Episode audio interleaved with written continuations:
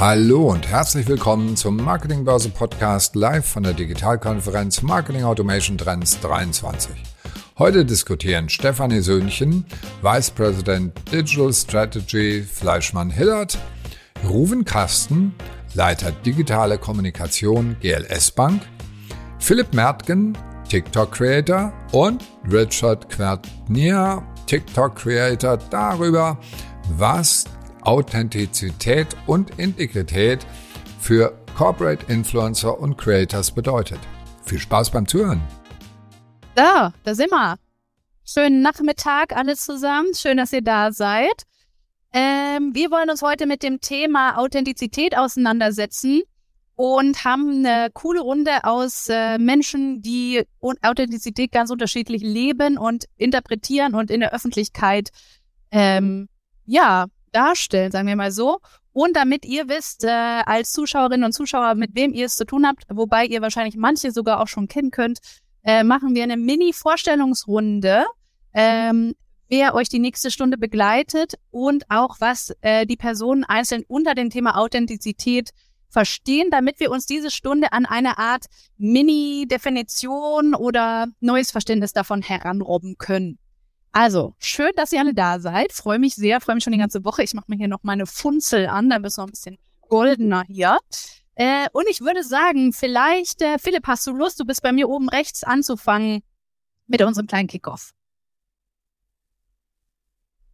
So, Test. Ja, natürlich. Ja, hi, Steffi. Moin zusammen. Kann ich gerne machen. Also ich bin der Phil. Ich bin äh, auch bei TikTok aktiv als Papa Phil und mache da hauptsächlich äh, Familiencontent, ne, so ein bisschen Familiencomedy. Und ähm, was für mich Authentizität ist, war jetzt auch deine Frage, mhm. ähm, ist für mich unter anderem, dass man die Situation, über die man so ein bisschen Content macht, ähm, auch selbst erlebt hat. Also vielleicht nicht zu 100 Prozent, aber zu weiten Teilen sollte das schon auch auf eigenen Erfahrungen beruhen. Das ist so meine Ansicht und die meisten Sachen, die ich mache, sind auch aus meinem Alltag mit den Kindern äh, gegriffen. Okay, verstanden. Also aus dem eigenen Erfahrungsschatz. Ich glaube, Richard, das geht dir ja ganz ähnlich, ne? Also ganz viel von deinem Content ist zumindest irgendwie eine Paraphrasierung davon, oder? Äh, ziemlich tatsächlich, ja. Also ich bin Richard, äh, mache auch TikTok und äh, jetzt seit einem Jahr auch Instagram. Ähm, mache halt viel über dieses Thema Ostblock etc. Und genauso wie Philips auch gesagt hat, wenn es etwas ist, was mit dir zu tun hat, was du selbst in mir erlebt hast, dann kennst du halt, äh, ich sag mal, die Nuancen. So, ich kann wahrscheinlich auch beschreiben, wie es ist, Papa zu sein, aber im Groben und Ganzen, aber wie es täglich riecht, schmeckt und äh, sich anfühlt, das kann der Philipp deutlich besser beschreiben. Und die Nuancen davon und die Details davon und genauso, wie ist es bei einem polnischen Vater aufzuwachsen. Ich glaube, das ist das, was man dann irgendwann sieht. Ähm, dafür lohnt es sich authentisch zu sein, weil Leute, die die Nuancen kennen, werden sie bei dir wiedererkennen und werden dann merken, ob du authentisch bist oder nicht. Ja, ist die Frage, ne? Können wir gleich nochmal gucken, ob Humor ja nicht auf diesem Wiedererkennen, ne? auf diesem authentischen oder nachvollziehbaren Reflektieren der Realität irgendwie basiert, ne? Dass der Witz irgendwie davon ja auch herkommt. Das ist bei euch beiden zumindest, ich bin ja Fangirl von euch beiden, äh, der, das, was ich da so schätze. Der Rufen, der kommt von der Corporate-Seite, also ist seines Zeichens Corporate Ambassador, ähm, bringt also ähm, nochmal die, die Nuance mit, wie es ist, für eine Brand einzustehen und das Gesicht beziehungsweise Reputationsmitgebender einer Marke zu sein von der Corporate-Seite. Hi, Rufen. Ja, hallo zusammen. Vielen Dank für die Einladung. Mein Name ist Rufen Kasten von der GLS Bank. Ich bin heute in Bochum mal in unserem hausinternen Coworking Space und freue mich, bei euch dabei zu sein. Ich bin gerade tatsächlich auch im Vorfeld äh, noch über diesen, über diese Phrase äh, Marketing Automation äh, gestolpert und das widerspricht meiner Meinung nach äh, so ein bisschen der Authentizität. Aber da können wir gleich sicherlich noch ins Detail gehen. Was entspricht denn Authentizität für dich? Also was macht es bei dir aus? Also ich versuche in meinem Umfeld, in meinem äh, beruflichen Umfeld den Menschen so zu begegnen, dass sie spüren, äh, für welche Werte auch meine Arbeitgeberin steht. Das heißt also, wir versuchen ja Geld als Gestaltungsmittel zu nutzen, um die Welt zu einem besseren Ort zu machen für alle Menschen. Die sollen bei uns im Fokus stehen. Und da versuche ich natürlich mit den Menschen, wie man so schön sagt, auch auf Augenhöhe zu sprechen in den Dialog zu gehen. Und das wünschen wir uns auf allen Medien, Social Media, im Blog, auf der Webseite. Und wir versuchen das eben authentisch rüberzubringen und dass es nicht mechanisch oder zu sehr corporate wirkt eigentlich. Was natürlich bei einer Bank schwierig ist, weil wir ganz viele regulatorische Anforderungen auf der einen Seite haben, aber auf der anderen Seite auf jeden Fall mit unseren Werten für den Menschen einstehen wollen. Genau, und das ist ne, diese Mischung aus Persönlichen und dem, was man verkörpert. Ne, da haben äh, Phil und Richard vielleicht ein bisschen mehr Gestaltungsspielraum, weil sie für sich selbst unterwegs sind als du. Kommen wir gleich noch hin. Vielleicht mache ich kurz die abschließende Runde. Äh, ich bin Steffi Söhnchen, äh, meines Zeichens äh, Kommunikationsberaterin bei Fleischmann Hillert. Und äh, ich berate aktuell um die zwölf Corporate Ambassador äh, aus der Energiebranche, aus der Finanzbranche, aus der Wirtschaftsprüfung, äh, ich muss mal aus der Medizintechnik, ähm, wie sie ihre Personenmarke aufbauen können und wie sie Content hauptsächlich auf LinkedIn ehrlicherweise machen können, der äh, ihre Zielgruppen erreicht, der einen Business Impact hat, aber auch sowas wie Employer Branding, also Talent Management äh, unterstützt. Heißt, ich kann so ein bisschen aus dem Nähkästchen äh, erzählen von rechts und links, was da klappt oder was da äh, los ist. Aber ich will natürlich auch gerne mit euch diskutieren, wie das ähm, aussehen kann. Also ich habe es ähm, im Vorgespräch schon mal zu euch gesagt, ich finde diesen Authentizitätsbegriff nicht ganz einfach. Ne, weil am Ende ist es eine Rolle. Ich frage mich, ob es Authentizität überhaupt gibt oder ob das einfach nur so ein, ne, jeder sagt dir, du musst authentisch sein. Wenn dein Content authentisch ist, dann kommt er gut an und so. Aber, aber was wird, also gibt's das überhaupt? Ist das, weil ihr, ihr sagt, okay, das habe ich erfahren. Ja, insofern ist es authentisch, aber am Ende spielt ihr doch alle eine Rolle. Oder? Also wo ist da die Balance oder ist das überhaupt wichtig? Also, ähm, Richard, vielleicht fängst du mal an. Was denkst du dazu? Gern. Ähm, also es ist immer eine Rolle und auch dieses, dieses Thema so, ja, sei einfach authentisch und dann wird schon funktionieren, dein Content wird schon geklickt, äh, ist etwas, was ich jetzt nicht ganz so unterschreiben würde. Äh, wenn man sich ein bisschen die, die Aufmerksamkeit auch der großen Accounts anguckt, dann liebt die Masse doch das Utopische. Und äh, wenn dir jemand ganz authentisch erklärt, dass du zwei bis drei Jahre trainieren solltest für einen guten Körper, dann wird dieser, Körper, äh, dieser Content weniger geklickt als jemand, der dir sagt, in acht Wochen 20 Kilo, weißt du?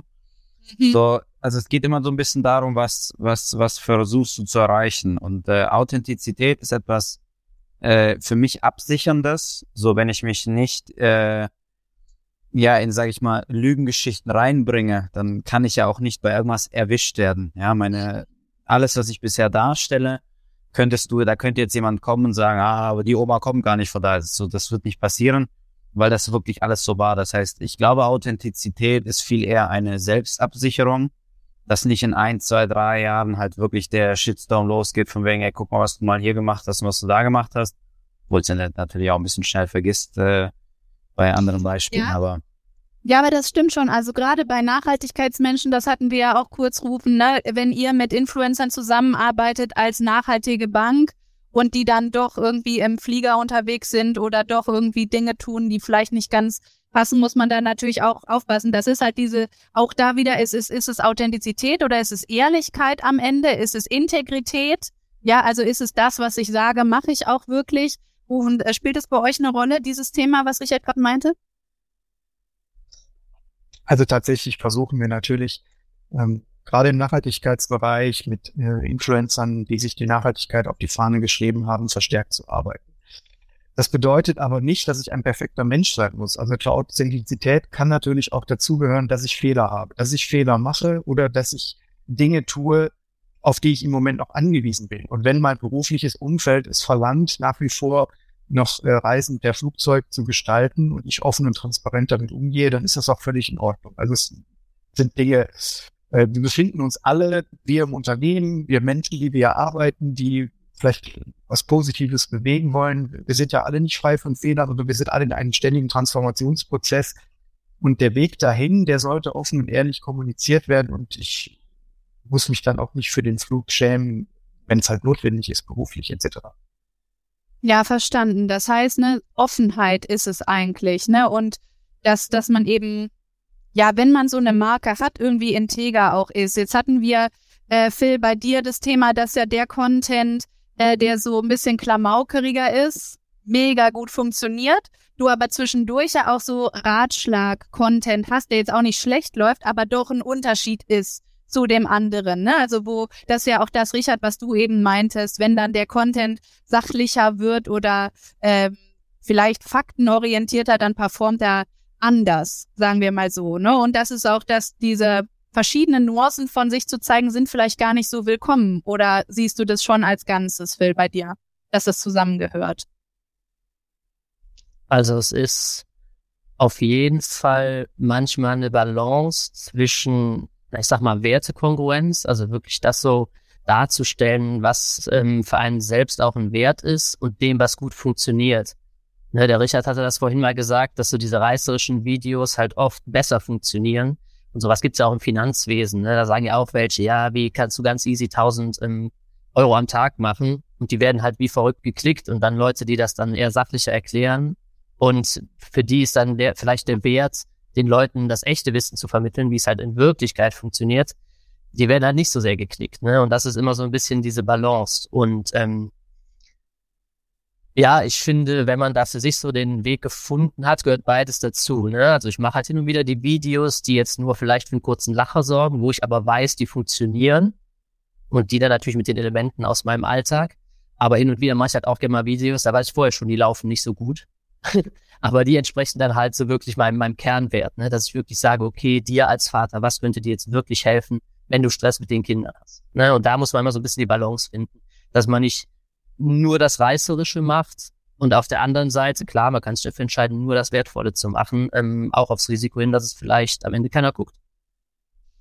Ja, ne, da ist dann die Frage, wie Richard gesagt hat, was will man? So, und jetzt hat man halt durch diesen Content, das ist ja bei dir, Richard, zum Beispiel ja auch eine Entwicklung aktuell und ich denke, Rufen, das wird ja auch Teil von deiner Personenmarke sein. Es hat einen Business Impact. Ob man den jetzt für einen Corporate macht oder für sich selbst, ist ja ein Unterschied so. Und da zählen halt gewisse KPIs.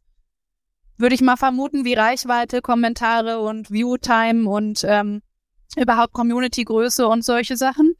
Ähm, wo man aber was so ein komisches Menschenbild für mich irgendwie abzeichnet, aller der wertekongruente, äh, sachliche, wertvollere, inhaltliche Content, wie man so will. Ne? Entertainment hat ja auch einen Wert. Will ich jetzt gar nicht ne, anders hinstellen. Der performt eigentlich schlechter und hat deswegen weniger Business Impact, hat irgendwie sowas Zynisches. Weiß ich nicht. Was denkt ihr dazu? Ich glaube, da auch wieder die Frage, was so ein bisschen das eigene Objective ist. Äh, ich sehe es bei anderen Influencern und so, da wo Marken wirklich rein für die Reichweite zahlen, wo ich ganz genau wüsste, wenn die Person auch nur jemals ein eigenes Produkt auf den Markt bringt, dann hat die drei Sales. Und äh, das ist halt der Preis, den du ab und zu zahlst mit so Hype-Sätzen. Ich meine, es, es hat, es kommt immer darauf an, musst du, möchtest du authentisch sein? Das, das gibt bestimmte Cases, da ist es wirklich sinnvoll. Ich habe jetzt zum Beispiel meine eigene Gewürzmarke rausgebracht, nicht Marke, sondern eigene Gewürzsorte mit meiner Oma zusammen die war wirklich mit meiner Oma zusammen entwickelt. Ja, da, da bin ich mit sie zu ihr nach Hause gefahren, wir haben das alles abgeschrieben, was sie macht, etc. So, einer der Hauptgründe, warum das gekauft wurde, war, weil Leute diese Verbindung gesehen haben. Weil sie gesehen haben, hey, da, da wurde etwas Echtes erschaffen. Da hat sich nicht einer kurz hingesetzt, hat, weißt du, das nächste Produkt rausgebracht und gesagt, oh ja, jetzt holt euch das mal alles, wir holen das ganze Zeug aus China. Ähm, da war es natürlich super sinnvoll, dass die Leute mich als jemand Authentischen und Echtes ansehen. So, wenn das nicht der Weg ist, den du gehen willst, dann sage ich mal, kannst du in die Hype-Richtung gehen. So, ich glaube, es ist immer die Frage, was ist der Case am Ende und äh, was musst du dafür vorbereiten? Mhm. Oh, und was denkst du? Also die Frage ist ja, ne, wenn, wenn Richard jetzt auch noch auf die Idee kommen würde, ein Rich Tea rauszubringen, ob der dann äh, im Supermarkt stehen bleibt oder ob die Leute den trotzdem kaufen, weil ihnen die, die Geschichte auch dahinter fehlt. Also ich kann das durchaus nachvollziehen, wenn er sagt, ich habe mich mit meiner Oma da hingesetzt, wir haben die Gewürze entwickelt, ich habe mir selber auch die Videos angeguckt, jetzt wie ihr Suppe gekocht habt. Also dem nehme ich das dann auch ab. Ähm, bei uns ist es ja ganz ähnlich. Also wir versuchen ja, das vorzuleben oder die Werte auch unseren KooperationspartnerInnen oder InfluencerInnen mitzugeben. Und äh, ja, bei uns in der Abteilung, beziehungsweise wir haben bei uns in der Bank eine Abteilung, die nennt sich Research, die halt alle Investitionsvolumina, äh, alles was bei uns im Anlageuniversum ist, auf Herz und Nieren prüft.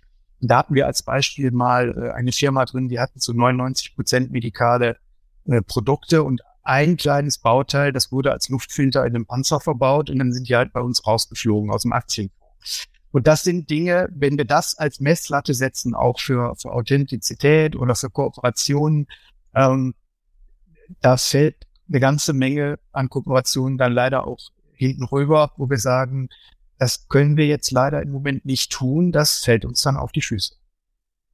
Verstanden. Aber was ich höre, ist immer wieder das Thema A-Case, also im Sinne irgendwie Big Picture, im Sinne von langfristiger Planung. Ich habe das Gefühl, ganz viel läuft ja auch zufällig, impulsiv oder so, also mit gar nicht so viel Plan bei, bei Leuten, die irgendwie diese Marken ähm, darstellen, sei es auf Influencer-Seite oder auf Corporate Ambassador-Seite. Und ich höre Wertesicherheit, also ein Bewusstsein darüber, was meine Werte eigentlich sind und wie und ob ich diese in der Öffentlichkeit darstellen will. Ähm, Phil, ist das bei dir so, dass du so einen langfristigen Case hast oder machst du das, weil du Spaß hast oder wie gehst du damit um? Braucht nur sowas? Ja, also ich, ich mache es primär, weil ich da Spaß dran habe.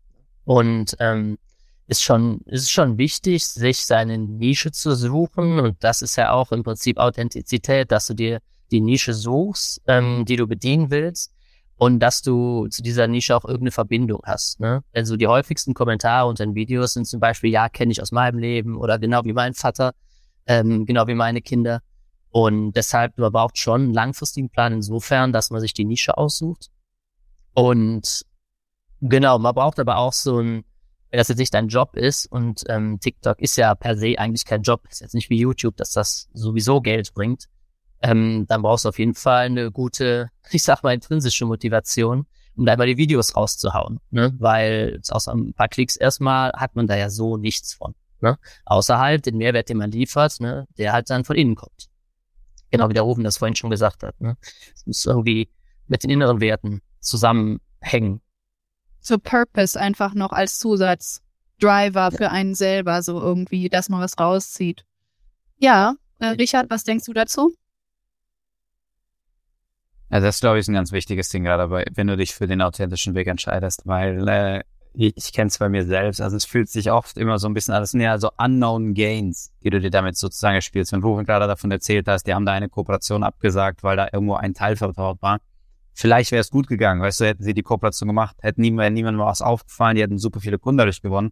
Weißt du ja nicht. Ich habe auch schon einige Kooperationen abgesagt, weil einfach, was ist ja Kreuzfahrtfahrten und Casino und sonst was Werbung, wo du einfach weißt, nee, mach ich nicht, weißt du, möchte ich einfach nicht machen, dafür möchte ich nicht stehen. Und dann siehst du zwei Wochen später, siehst du irgendjemand anderen, genau mit der Werbung. Du weißt ja ganz genau, was der da aufs Konto bekommen hat da dafür, weißt du? Und das ist dann halt so ein Moment, da ist, da ist niemand dann hinter dir und sagt dir, hey, gut gemacht, weißt du, toll gemacht, voll gut, dass du dafür einstehst. Da sitzt du ganz alleine zu Hause und hast sozusagen im, im direkten Blickfeld hast du nur einen fetten Verlust. Und äh, dafür, glaube ich, ist einfach sehr, sehr wichtig, sozusagen wie so eine Versicherung, die du bezahlst. Ja, du siehst ja nur jeden Monat, wie es abgebucht wird. Aber ich sehe ja nicht den Shitstorm, den ich nicht bekommen hätte. Ich sehe ja nicht äh, die Schwierigkeiten, die ich gehabt hätte, wenn ich das angenommen hätte. Und das ist, sage ich mal, so ein bisschen der Preis von Authentizität, wo man sich aber immer wieder davon überzeugen muss, hey, das ist ein, ein guter Weg, den ich gehe. Und du weißt nicht, was du schon alles sozusagen vermieden hast, nur weil du den Weg gegangen bist. Ja, Owen, du next. Ja, dieses, dieses Kreuzfahrtthema, das triggert mich natürlich. Ähm, das bei Kreuzfahrten laut NABU jetzt nicht so die, die geilste Reiseform ever ist. Ähm, ich kann es gut nachvollziehen. Ich verstehe aber natürlich auch, wenn, wenn gerade Influencer äh, sagen, es ist mein Beruf, äh, werbliche Produkte in die Kamera zu halten. Ähm, wenn aber dieses Maß an, äh, ich halte Waschmittel in die Kamera, so inflationär ansteigt, dass also wirklich fast jeden zweiten, dritten Tag irgendein neues Ding in die Kamera gehalten wird, dann stelle ich der Authentizität, Zungenbrecher. Genau das. Genau das, äh, das stelle ich dann ins Frage. Ja, kann ich nachvollziehen. Was ich so höre oder das Wort, was so bei mir was ausgelöst hat, war jetzt das Thema echt. Ja, das war, hast du gesagt, Richard, als es um, um die Kooperation, die Zusammenarbeit mit deiner Omi ging, äh, super sympathisch auch. Ähm, ich habe das Gefühl, von dem, was ihr beschreibt, dass ihr durch die, die Rollen, die ihr erschafft in den, den humoristischen Abwandlungen von euren Erfahrungen oder aber auch durch die Markendarstellung über euch als Person so eine Art Einladung der Dazugehörigkeit aussprecht an die Leute. Also dieses, ne, Phil, bei dir erkennen sich Leute wieder, fühlen sich ähm, ja dazugehörig oder ja, erkannt in dem, was du da zeigst und das gleiche, Richard, bei dir. Ich meine, ich habe jetzt keine Identifikationsfläche, die sich damit abgleicht. Ich finde es einfach nur so witzig, aber es klingt, als wäre da eine Ebene, dass irgendwie Leute, die auch bei euch kommentieren, die sind, die sich in euch wiedererkennen. Und das gleiche rufen ist ja sicherlich auch bei euren Kundinnen und Kunden ein wichtiger Aspekt, warum die bei euch sind und nicht bei anderen Banken mit anderen Angeboten, ist dieses, hier gehöre ich hin. Wie würdet ihr, würdet ihr überhaupt sagen, das ist richtig? Und wenn ja, wie entsteht sowas? Und ist das gefährlich oder ist das gut? Phil, vielleicht magst du mal anfangen. Ja, ich probiere es gerade noch zu ordnen. ähm, also ich denke, das Zugehörigkeitsgefühl ist auf jeden Fall wichtig für die Leute, die dem TikTok-Kanal folgen oder für die Leute, die dem Unternehmen folgen. Ähm, aber es liegt ja, denke ich, auch so in der, in der, in der Natur des Menschen irgendwie, sich, sich zugehörig zu fühlen und sich auch ähm, Leute mit gleichen Interessen zu suchen.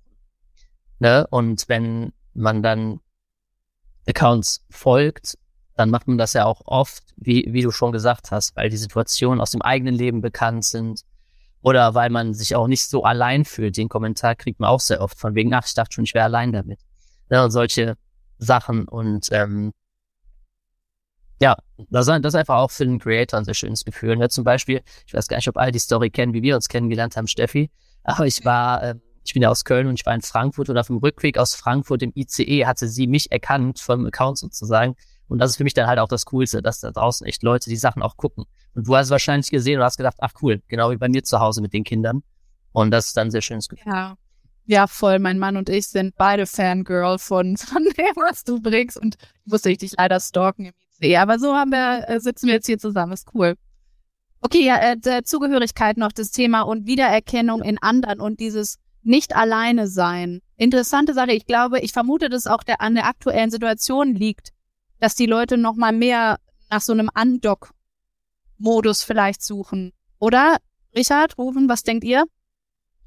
Oh, glaube ich auf jeden Fall. Ähm, es ist natürlich ein, ein wahnsinnig ehrendes Gefühl, dass das dann Leute sozusagen bei mir machen, dass sie mich als Punkt nehmen. Reference-Punkt. Es ist etwas, was ich aber sehr, sehr stark mit Sorge betrachte, weil ich das Gefühl habe, das macht Menschen in ihren Entscheidungen sehr blind.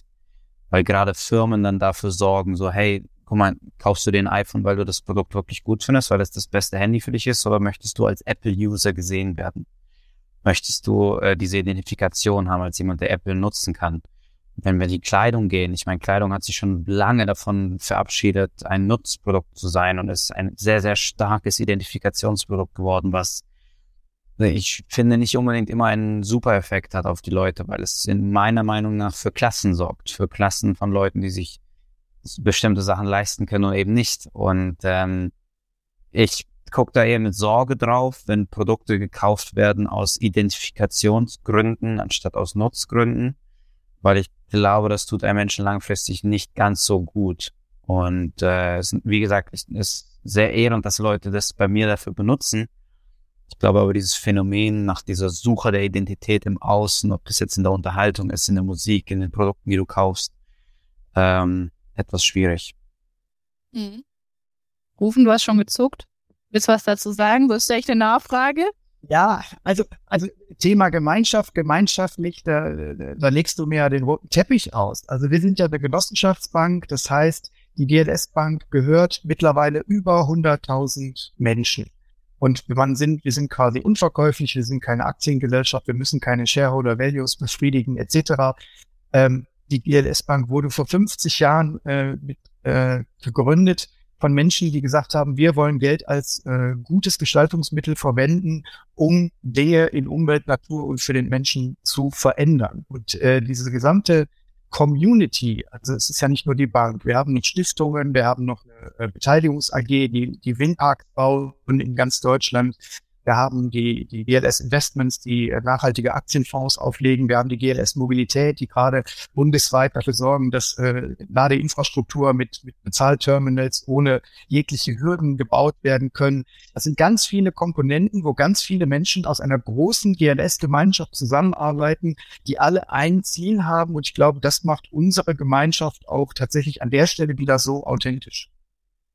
Und wenn du jetzt Content postest auf LinkedIn, also ich meine, du hast ja verschiedene Kanäle, die ich ja auch zum Teil, also ich habe Einblick in verschiedene von deinen Kanälen und du betreibst sie ja schon sehr anders. Ähm, wie würdest du beschreiben, dass du diese Mission von Gemeinschaft und Gesellschaft bei dir umsetzt? Also wie machst du das durch dich authentisch erfahrbar? Also ich bin natürlich in erster Linie auch digitaler Markenbotschafter, weil das das Umfeld ist als Kommunikator, wo ich mich bewege. Das heißt also, man findet mich als Rufen Kasten oder als Bestatter auf allen möglichen äh, digitalen Wegen und ähm, da findet man tatsächlich mitunter auch, je nachdem welcher Kanal es ist, äh, unterschiedliche Facetten vom Rufen. Und äh, du hast es selber gesagt, welcher ist denn der authentische Rufen? Das könnte ich jetzt so pauschal auch gar nicht beantworten, weil ich mir beispielsweise bei Facebook vorbehalte, völlig äh, abgeschlossen zu sein mit meiner kleinen äh, wirklich einen echten Freundes-Fanbase als der Rufen, den du auf LinkedIn findest, der eher corporate getrieben ist, der Business-Botschaften vertreibt oder der auf Twitter, der auch mal äh, ein rotziges Statement raushaut, äh, womit ich durchaus anecke und dann aber auch leben kann. Verstanden. Das heißt, ähm, wir sind wieder bei dem Thema, dass Authentizität Facetten hat. Ne, so wie ich auch vermuten würde, dass bei Phil und Richard das eine Facette ist. Ne? Nicht nur das Thema Rolle, sondern, ne, Richard, du hast ja auch Content von deiner Hochzeit gepostet ähm, oder Fotoshootings, die du machst, die ja einfach nochmal eine andere Facette außer dieser äh, Rollenspiel äh, Ostblock-Thematik darstellen.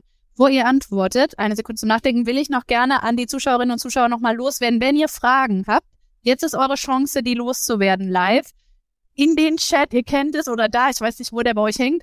Äh, haut rein, wir können dann jetzt das noch beantworten. Zurück zu Authentizität hat viele Facetten. Habt ihr auch verschiedene Kanäle, verschiedene Freischalte, Privatsphäre-Optionen oder ähm, wie geht ihr damit um?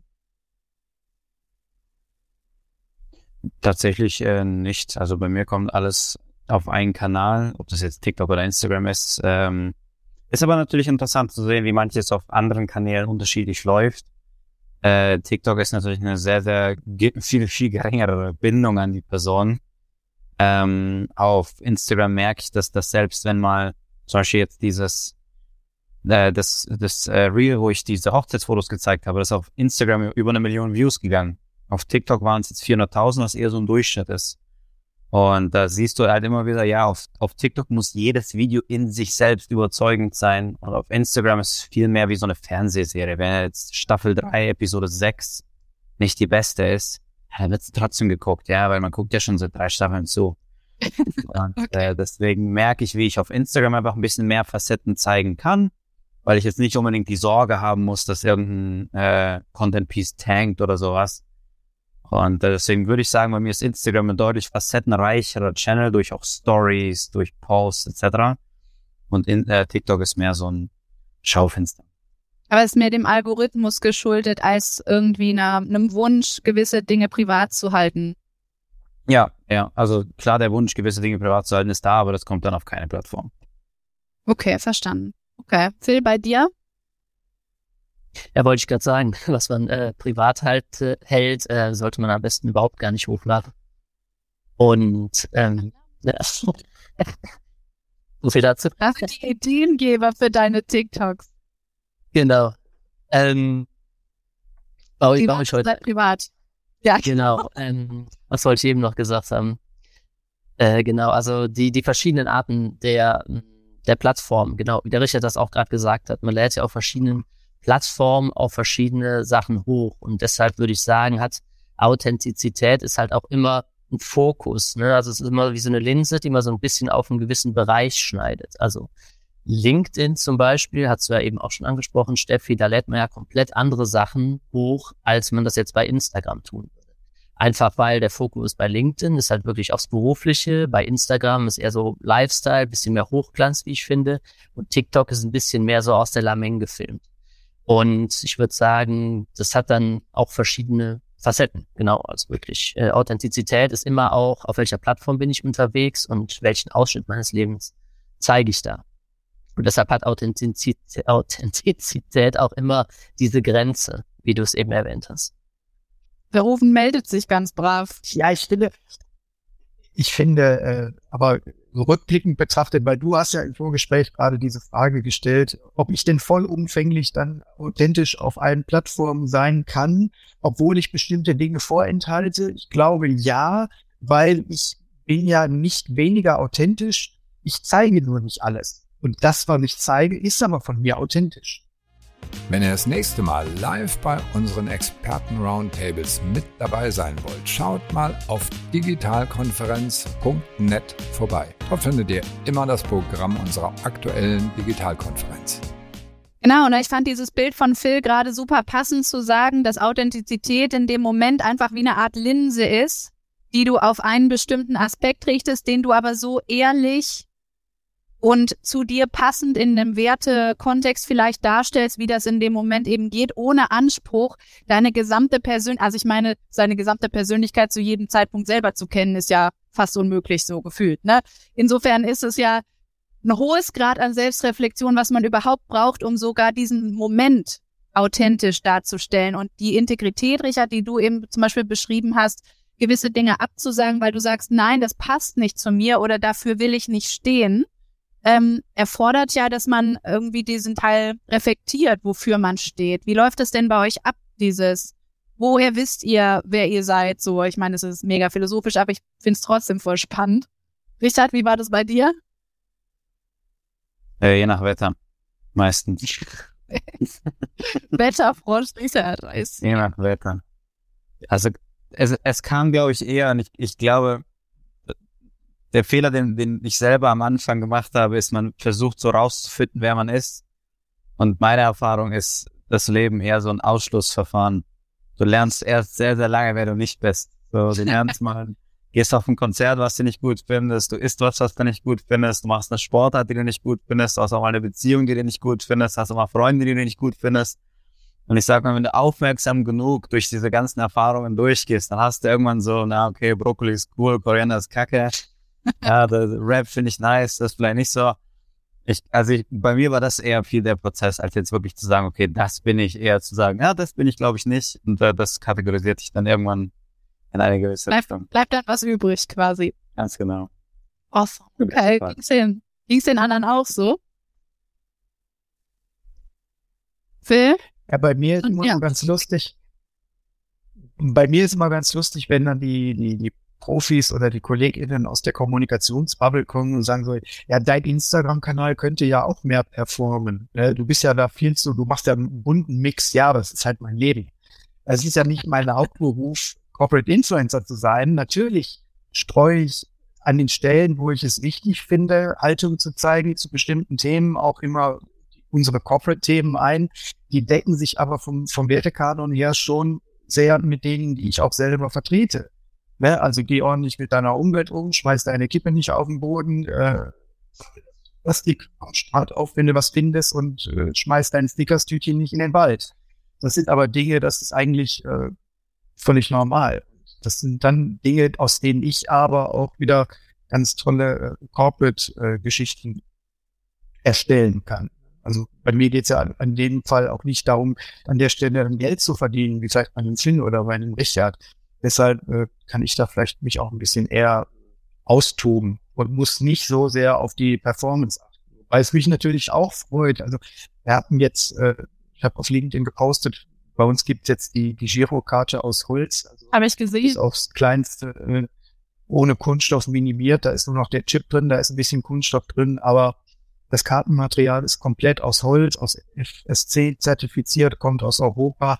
Und das ist, finde ich, ein super Ding und es ist auch ein super Case für LinkedIn und das haben auch unheimlich viele Menschen gelesen. Und wenn sowas dann natürlich durch die Decke geht, so ein Posting, dann freut mich das auch als Mensch, als Corporate Influencer, als Woven und überhaupt.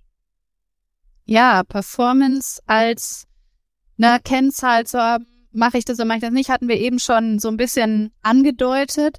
Ähm, dieses, wenn du sagst, das freut mich, ne, nachgewiesenermaßen sorgen Likes und Performance und so weiter und auch Geld auf dem Konto, würde ich vermuten, äh, für Endorphine und positives Gefühl und irgendwie Erfolgserlebnisse. Wie, inwiefern würdet ihr denn sagen, dass euer persönliches Glück und eure Zufriedenheit an diese Performance dann gekoppelt ist? Phil, wie ist bei dir? Also es freut mich, wenn Videos viel geguckt und viel kommentiert werden. Aber ich arbeite auch an mir, dass das keinen Einfluss darauf hat, wie ich über meine, ähm, meine Leistung denke. Weil das liegt halt außerhalb meines, meines Einflussbereichs. Ne? Ich kann beeinflussen, was ich für ein Video mache, wie viel Mühe ich mir vielleicht mit dem Schnitt gebe und ähm, wie interessant der Content ist, aber wie, viel, wie viele Leute es letztendlich gucken, da habe ich keinen Einfluss drauf. Und ähm, ich bin gerade auf so einer, ja, ich sage mal Selbstoptimierungsmission, äh, wie eigentlich immer, und probiere mich nicht so sehr davon abhängig zu machen, von diesen Effekten, auf die ich keinen Einfluss habe. Aber natürlich freut es einen schon irgendwie. Aber Nachteil ist, es ärgert einen halt auch, wenn man sich Mühe gegeben hat und kein Schwein guckt es. Das ist bei TikTok sehr unberechenbar. Ich hole eben die Anna nochmal ab zu dem Thema und dann reden wir gern drüber, wie du das machst, dass sich das nicht mehr so fuchst. Gleich. Das will ich nämlich auch noch wissen. Äh, Richard, hängt dein persönliches Glück von den Zahlen ab? Na, viel zu sehr, als man zugeben möchte. Es ist halt, äh, es ist halt, die Schwierigkeit an der Sache ist halt, du hast ja gar keine wirkliche Möglichkeit im, im Bezug auf zum Beispiel als Gerüstbauer gegen meine Fähigkeit weiterhin damit Geld zu verdienen und mein Leben zu versorgen, davon ab, dass ich meine Arbeit gut mache. Das ist ja meistens so. Aber auf dem Gerüstbau konnte ich selber entscheiden, ob die Arbeit gut war. So, ich konnte mir ein, ich konnte ein Gerüst aufbauen, konnte am Ende sagen, das habe ich gut gemacht. So, dann musste keine externe Partei gehen, kommen, von der ich nicht mal wusste, weißt du, nach welchen Regeln sie das überhaupt validiert quasi. Ganz genau, und das ist ja noch das Ding. TikTok hat ja nicht ein festes System, wo du sagen kannst, ah, okay, ich halte mich an das, das, das, und wenn ich das schaffe, dann wie in der Schule so, ja, wenn ich keine mhm. Fehler mache, dann kriege ich eine Eins es ist ja bei jedem Video wieder so ein, so ein, so ein Würfeln.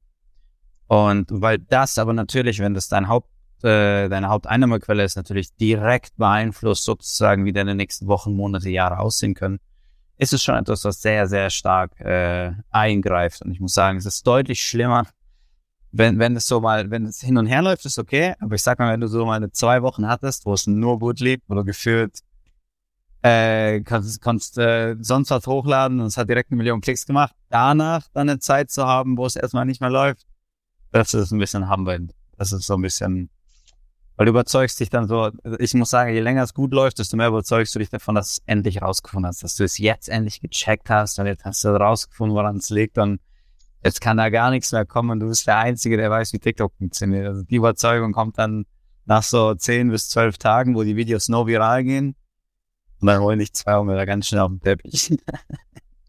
Nice, okay, wir machen gleich auch die Runde, wie ihr konkret damit umgeht, auch bei dir gerne. Das klingt auf jeden Fall nach Journey, die auch da stattfindet. Bei dir, Rufen, du hast gesagt, Performance irgendwie nice, aber es ist halt mein Leben und mein Leben muss jetzt nicht performen. Genau, erstmal, ich find's total sympathisch, Richard und ich, unsere Parallelen. Er war Gerüstbauer, jetzt Influencer. Ich habe vor 30 Jahren mal Elektriker gelernt, jetzt arbeite ich in der Kommunikationsabteilung von Deutschlands größter Ökobank. Also so kann's gehen. Ne? Das ist das Schöne am Internet und das ist auch das Experimentelle, was ich so toll finde. Und ich kann ganz viel mit den Kanälen experimentieren, um sie dann im beruflichen Kontext umzusetzen, weil ich da unter Umständen eher Performance getrieben bin als im Privatleben. Und das schönste Like im privaten Post ist natürlich das von meiner Frau, von der es im Übrigen kein Hochzeitsfoto im Internet gibt. Also auch da, also da bin ich sehr entspannt mit Likes und Performance. Verstanden. Ja, gut, dann ist halt, also ich mache super viele Corporate Ambassador Projekte, habe ich ja erzählt, und da gibt's schon ein Set an KPIs, ähm, weil es häufig so eine Top-Management-Entscheidung ist, diese Menschen, die auch meistens Teil des Top-Managements sind, äh, zu positionieren und die mit relativ viel Geld zu unterstützen, diese Personenmarken im Namen des Business aufzubauen. Und da gibt's dann schon Performance-KPIs, ähm, an die, da bin ich ja nicht immer Teil davon, aber an die eben wahrscheinlich auch Ziele und so weiter gebunden werden könnten. Was ich auch für legitim halte. Ne? Also wenn da ein Invest stattfindet, was in eine Art Marketingmaßnahme eben geht, ähm, dann finde ich, dürfen da auch Ziele dran gebunden sein. Aber das ist bei euch eher nicht so dann. Rufen?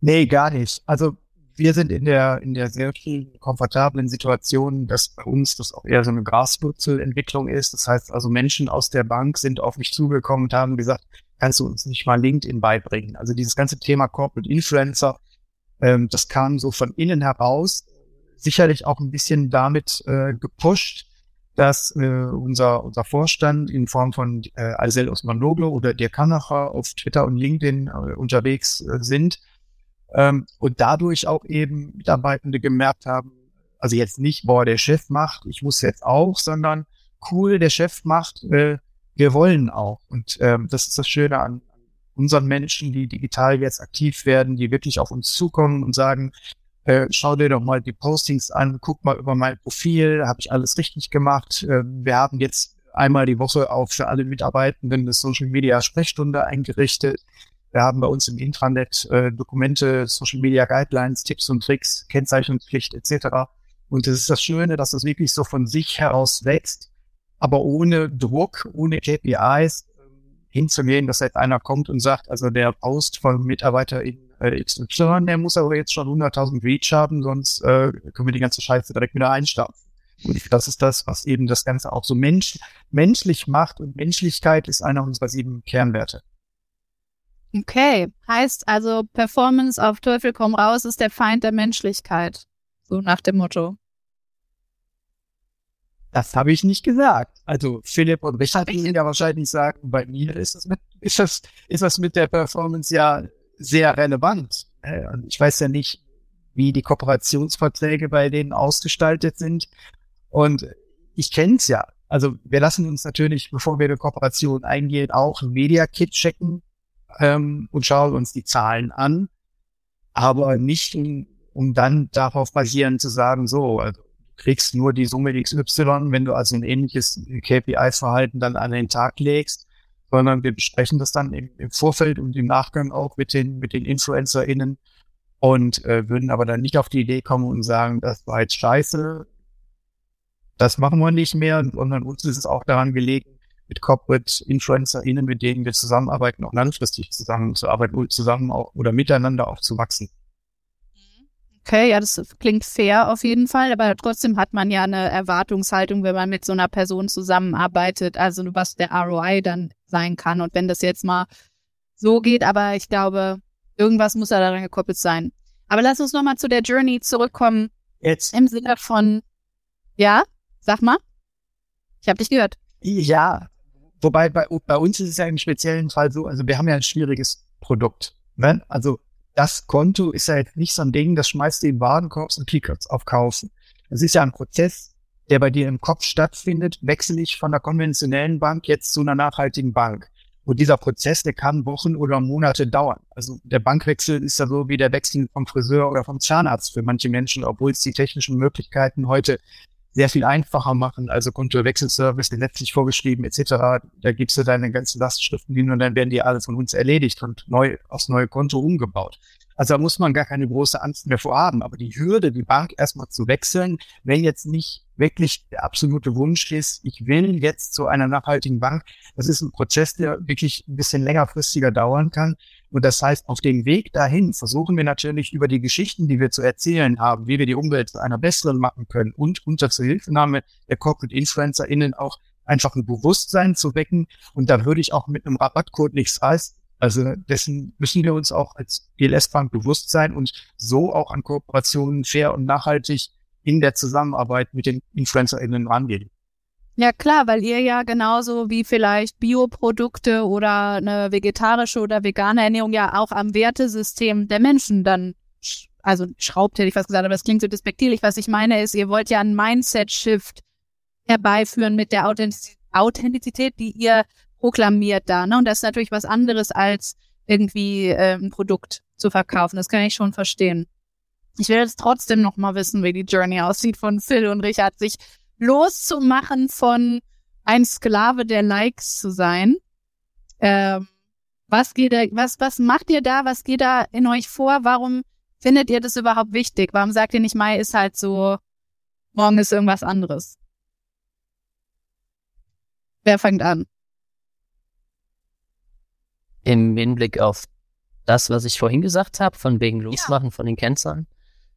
Ähm, also zum einen ist die Situation von Richard mir unterschiedlich. Ne? Also mein Account ist ja äh, sehr klein im Vergleich zu seinem. Und ähm, ich habe ja auch noch äh, meinen anderen Job. Das heißt, ich bin finanziell von TikTok gar nicht abhängig. Ne? Wenn da mal was bei rumkommt, dann freue ich mich. Aber es ist jetzt äh, nicht meine Haupteinnahmequelle. Und ja, genau. Und was ich wichtig finde, ist, sich von den Zahlen insofern zu lösen, dass man keinen Einfluss drauf hat. Ne? Weil, wie gesagt, TikTok ist da noch mal krasser als Instagram oder YouTube. Also ich finde es sehr unberechenbar. Teilweise macht man sich riesig viel Mühe und niemand schaut. Und teilweise macht man irgendwie einen drei, vier Sekunden Clip, der vielleicht zehn Minuten Aufwand gekostet hat und der geht dann viral. Also es ist auch einfach so unberechenbar, dass man sich immer wieder so ein bisschen vor Augen halten muss, okay, worauf habe ich Einfluss? Okay, ich habe darauf Einfluss, wie ich das Video mache und darauf konzentriere ich mich. Und die Sachen, sobald ich das Video hochlade, ist es ist, ist sozusagen Gottes Hand, um es jetzt mal so ganz, ganz ähm, esoterisch auszudrücken. Ne? Dann ist es weg und dann kann ich gucken, wie es ist, aber ich sollte mein Glück nicht davon abhängig machen, wie, wie es dann läuft, weil dann ist das zu volatil, wie man sich fühlt. Und was machst du? Also du, du hast einfach diese Einstellung, wo du dann äh, dir bewusst machst, okay, hier bis hierhin habe ich Einfluss und darüber hinaus nicht mehr. Oder genau. guckst du dir die Zahlen gar nicht mehr an oder vergleichst dich nicht mit anderen oder ist es einfach genau dieses, okay, mein Circle of Influence endet hier und danach geh mit Gott. Genau, das ist so das Idealbild. Das klappt natürlich nicht immer. Natürlich erwische ich mich dabei, wenn irgendwas sehr schlecht läuft, ähm, dass ich mich dann schon frage, ja, hm, warum denn, ne? und mich ein bisschen drüber ärgere. Es ist halt auch ein Lernprozess. Ne? Man kann nicht einfach den Schalter umstellen und dann ist es einem völlig egal, was passiert außerhalb des Einflussbereichs. Aber das wäre natürlich äh, das, das langfristige Ziel, ist aber jeden Tag ein neuer Lernprozess. Und ähm, natürlich freut man sich auch, wenn ein Video gut läuft. Und natürlich denkt man sich auch, äh, wieso hat einer, der jetzt drei Videos hochgeladen hat, schon zehnmal so viele Abonnenten wie ich. Das ist einfach, ich glaube, das ist aber auch menschlich. Also ich glaube, man hat das so ein bisschen auch in sich, dieses, ich will auch irgendwie dafür belohnt werden. Ne? Ich will nicht nur was, was Gutes machen, sondern ich möchte irgendwie auch ein klein bisschen, dass irgendwer sagt, oh, das hast du gut gemacht. Genauso wie, wie Richard vorhin meinte mit der Kooperation von wegen. Eigentlich wäre es cool, wenn einer neben einem steht und wie auf die Schulter klopft und sagt, Junge, hast du gut gemacht, dass du Nein gesagt hast. Und ich glaube, das ist so ein menschliches Bedürfnis und das wahrzunehmen und einen aber nicht allzu sehr runterziehen zu lassen, ist für mich das Ziel auf jeden Fall. Verstehe, ja, ich meine, im Social-Bereich sind halt die KPIs, machen das sehr, sehr sichtbar, gefühlt, ne? Die, äh, die ähm, Willkür, die ihr da auf TikTok beschreibt, ist ja genau dieser Unfairness-Faktor. Weil eigentlich, wenn man sich viel Mühe gibt, sollte auch viel rauskommen. So wie Richard eben gesagt hat, dann kriegst du halt eine Eins, so nach dem Motto. Äh, also wenn du, wenn du halbwegs, also wenn du keine Grütze produziert hast, ne? Ähm, aber das ist halt auch das, wo viele Corporate Ambassador und viele Markenkommunikatorinnen ähm, mit zu kämpfen haben, ist eben, dass durch äh, digitales Marketing eine gefühlte Messbarkeit entsteht von dem, was sie machen, so.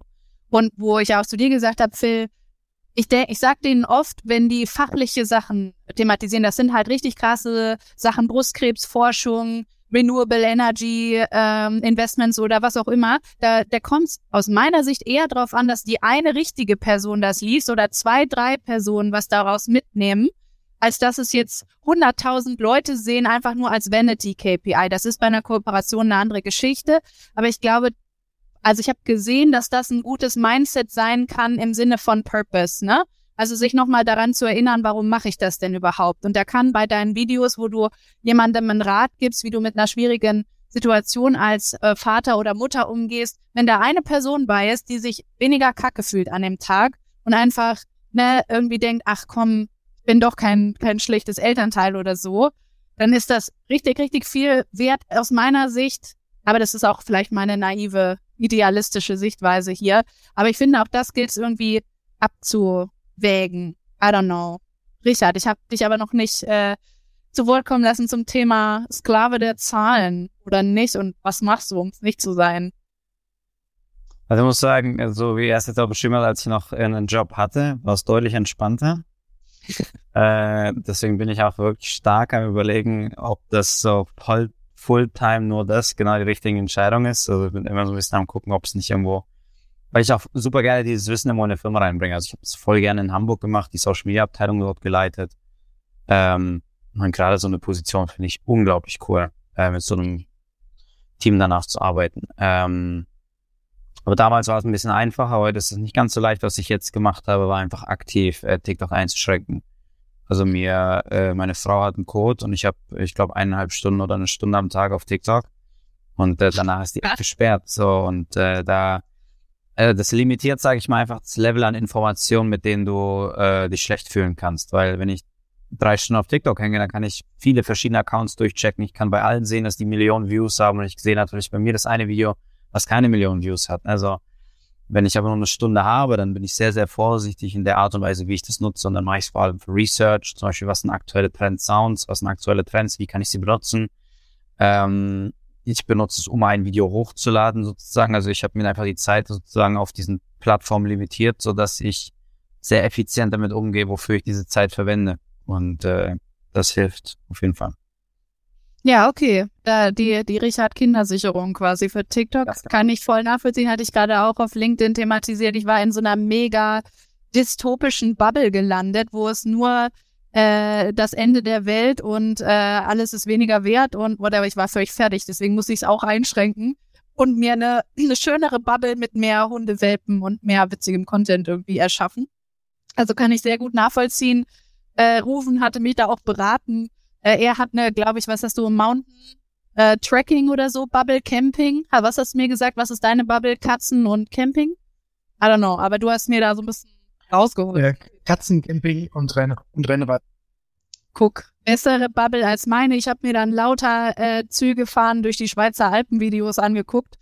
Äh, ich kann es sehr gut nachvollziehen, dass man da irgendwie so ein bisschen äh, sich selbst äh, checken muss, äh, um es zu machen. Aber nochmal zu dem Gedanken zurück, ähm, den ich eben kurz ansprochen hatte, dieses Purpose. Ne, man kann es zum Selbstzweck machen, man kann es aber ja auch machen, um in Leuten was auszulösen.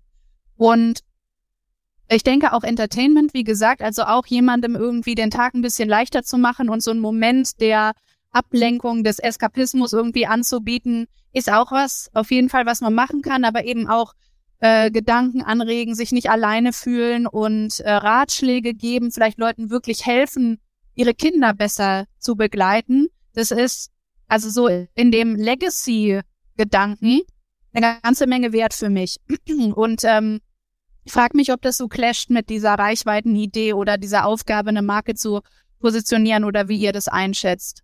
Vielleicht rufen, magst du da noch mal was zu sagen?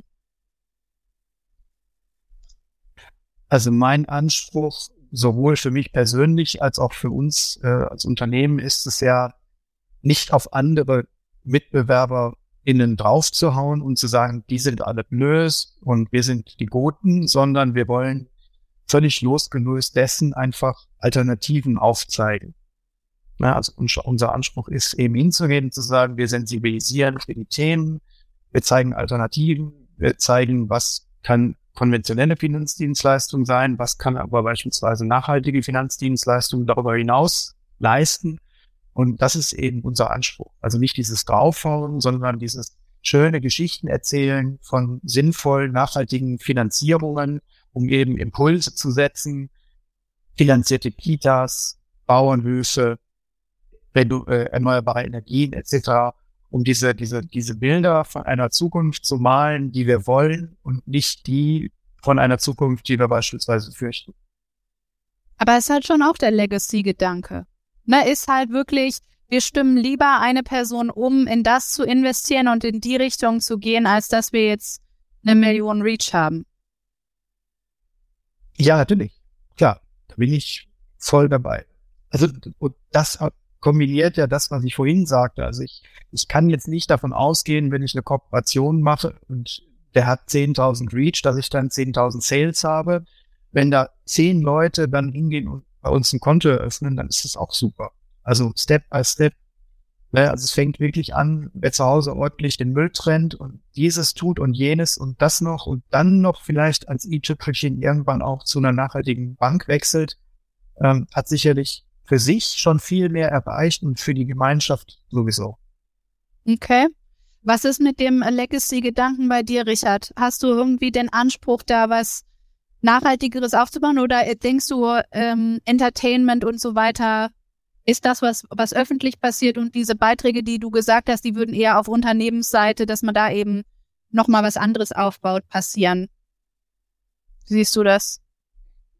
Ich würde das gerne langfristiger sehen. Äh, ich bin ein sehr in den Tag hinein lebender Typ, äh, was nicht unbedingt äh, immer das Beste ist, was ich mir selber wünschen würde zu sein, aber es ist so ein bisschen, ich surf die Welle, äh, so lang wie sie läuft. Ähm, letztes Jahr den Job in Hamburg, zwar was wahnsinnig Schönes, da haben wir, da konnte ich sozusagen dieses Wissen einsetzen, um Leuten dabei zu helfen, eben nachhaltiger zu investieren bei einer nachhaltigen Finanz-App in Hamburg. Äh, jetzt zum Beispiel ist gerade in, bin ich in Kontakt mit einer IT-Beratung, die und äh, die Außenküchen sozusagen herstellt, auch eine ganz, ganz tolle Truppe einfach an Mitarbeitern. Und ich glaube, für mich ist es eher so, ich mag es mir, diese Skills anzueignen und sie dann dort einzusetzen, wo ich äh, nette Leute kennenlerne, wo ich tolle Projekte durchziehen kann, wo ich tolle Erfahrungen machen kann, als jetzt wirklich da ein langfristiges Bild im Kopf zu haben. Er ist trotzdem ja ein Vehikel dann, ne? Also ist ja trotzdem ein Vehikel, eine Art Sprungbrett in eine Art vielleicht mehr Legacy, noch an anderer Impact getriebener Aspekt dann vielleicht down the road. Ja, spannend. Phil, wie ist bei dir? Hm, bei mir ist es so ein Mix. Also zum einen will ich natürlich auch ähm, Spaß dabei haben, ne? wie der Richard gerade meinte.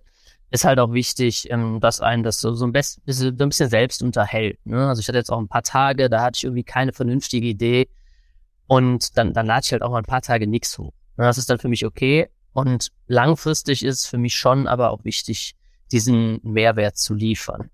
Also irgendwie wie du sagst, ne, dieses, wenn, wenn da einer bei ist, dem ich dann irgendwie wirklich helfen konnte bei was, dann würde ich das immer wählen, anstatt Video, wo ich jetzt vielleicht mit Herzblut nicht so dabei war, was aber hunderttausendmal erfolgreicher gelaufen ist. Ich habe da so eine Situation aus meiner Vergangenheit, die hat mir das nochmal so im echten Leben gezeigt. Ne? Also ich war so 15 Jahre lang ungefähr Fitnesstrainer und irgendwann ist mal eine aus so einer Gruppe an äh, ich weiß nicht, da waren wir irgendwie, waren in der Kneipe dann irgendwann später und dann hat sie mir gesagt, ach Phil, was ich dir nochmal sagen wollte, das habe ich damals nicht gesagt, aber ich habe so durch deine Kurse, wir haben so Kurse gemacht einmal die Woche, da habe ich so das Selbstbewusstsein ent, ähm, entwickelt, was mir, was mir damals gefehlt hat. Die war halt vorher ultra schüchtern, mega unsportlich auch und dann war sie bei mir und dann haben wir sehr lange trainiert und dann jetzt später ist sie dann auch so Kampfsporttrainerin geworden, also richtig krass dann. Was? Ja, und die kam dann halt zu mir und hat mir dann nach ein, zwei Kölsch gesagt, wie, wie sehr ihr das geholfen hat bei, bei ihrem Selbstbewusstsein auch. Und das war einfach ein super geiler Moment. Und da habe ich einfach gemerkt, jo, da, dafür machst du das. Und deshalb ist mir so dieses Mehrwert schaffen am Ende immer ähm, das Wichtigste. Mir persönlich. Finde ich cool. Ähm, ich glaube, für unsere Runde so eigentlich das gute Schlusswort im Chat. Weiterhin keine Fragen. Letzte Chance, jetzt noch schnell eine loszuwerden. Ich würde ansonsten gern, gerne pünktlich zum Abschluss kommen. Ich habe mir überlegt, vielleicht habt ihr Bock, eine Sache zu sagen, die ihr bei den anderen bemerkenswert fandet. Also was ihr jetzt zum Thema Authentizität hier in der Runde mitgenommen habt, äh, was ihr bemerkenswert. Ich kann anfangen, dann könnt ihr zwei Sekunden nachdenken, während ich rede.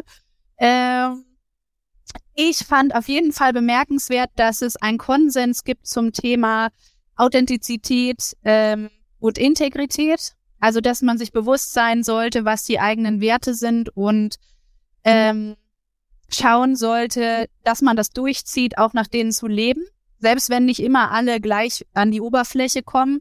Und ich habe, ich muss sagen, ich fand es auch beeindruckend, ähm, so einen, einen Blick in in euer äh, mentales Innenleben zu bekommen, ähm, was das mit euch macht, was wie ihr darüber nachdenkt und wie ihr auch aktiv damit umgeht, weil ich glaube, dass dass es diese Rollen oft eine Entmenschlichung vielleicht auch sein können, weil man ja mehr oder weniger zur Marke wird. Ne? Also zu irgendwas, was irgendwas darstellt.